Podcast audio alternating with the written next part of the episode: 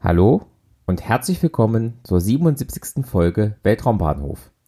Heute geht es um den fehlgeschlagenen Start einer Hyperbola One am 1. Februar 2021. Sie trug den Fangzhou 2 CubeSat, der verschiedene Technologien für die Firma ArcSpace testen sollte. Der Start erfolgte am 1. Februar 2021 um 8.15 Uhr Weltzeit bzw. 16.15 Uhr Ortszeit vom Jiuquan Satellite Launch Center in der Wüste Gobi in China. Hier startete bereits 1970 der erste chinesische Satellit. Die Hyperbola One ist eine zweistufige Feststoffrakete der chinesischen Firma iSpace.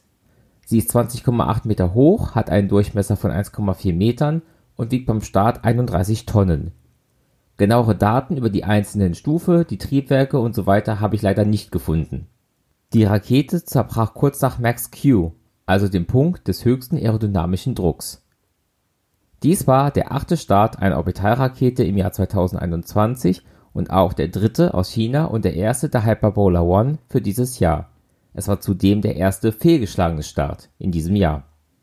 Insgesamt war dies der zweite Start einer Hyperbola One die im Juli 2019 erstmals und damals auch erfolgreich gestartet war.